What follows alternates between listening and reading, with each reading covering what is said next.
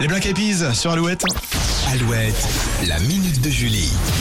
Alors Julie, la pleine lune est passée au-dessus de nos têtes le week-end dernier. Alors, certains ressentent peut-être encore les effets, notamment sur leur sommeil.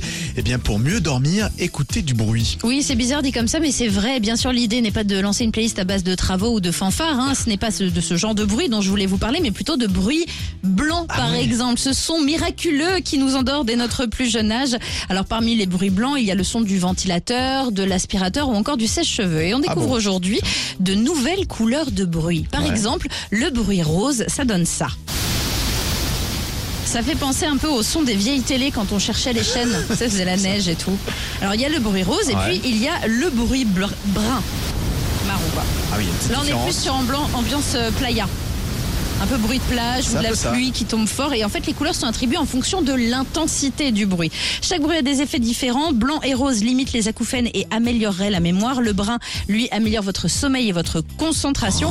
Si vous voulez, ça marche bien sur Nico. Si vous voulez tester, il existe des heures de bruit colorés sur YouTube. Vous choisissez votre couleur. On est quand même sympa, hein. on vous aide à vous endormir et on vous aide à vous réveiller le matin Ouais, sur Alouette. on fait tout. Très sympa. Bah oui, On ça vient même vous border si vous le demandez. Ah oui.